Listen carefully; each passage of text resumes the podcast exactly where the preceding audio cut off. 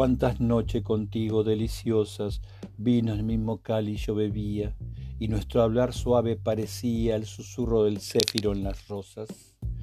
Perfume dulce el cáliz exhalaba, pero más nuestro juego, más las flores, que de tu seno y ojos seductores y de tus frescos labios yo robaba. Sueño, embriaguez, un lánguido quebranto, rindió tu cuerpo hermoso que entre mis brazos a posarse vino, pero la sed en tanto apagar quiso el corazón ansioso de tu boca en el centro purpurino,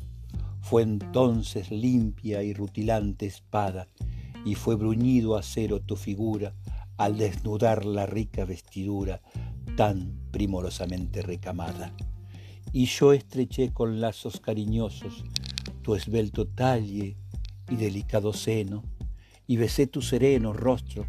que sol hermoso para mi bien lucía dando ser a mi alma y alegría.